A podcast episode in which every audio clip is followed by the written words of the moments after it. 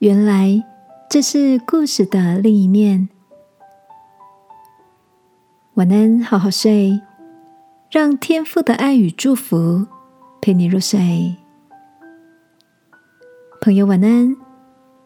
今天的你收到了哪些讯息呢？好友在群组里传来一个演讲影片，讲者是一位出生在奈及利亚的女作家。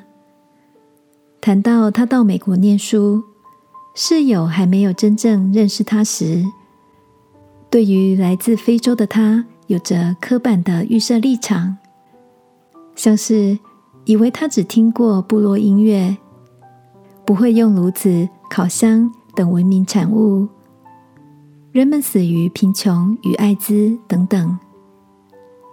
作家分享说：“其实这些并不是非洲的全貌，而当我们相信了唯一视角的生活或经验时，很容易就落入单一故事的陷阱里，再也看不到客观的事实。”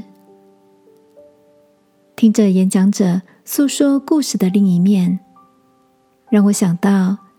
先入为主，失去了很多看到事情背面的机会。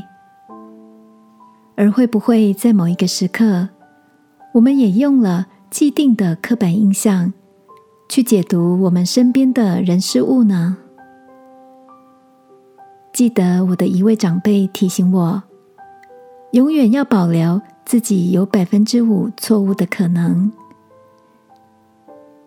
亲爱的。你知道吗？我们的天赋是喜欢做新事的神。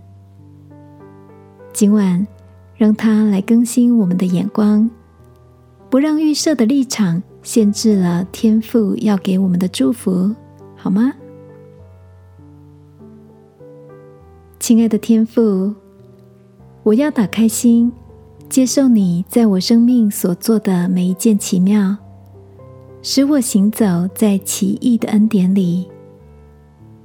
祷告是奉耶稣基督的名，阿门。晚安，好好睡。祝福你的故事，每一个转折都让人惊叹。耶稣爱你，我也爱你。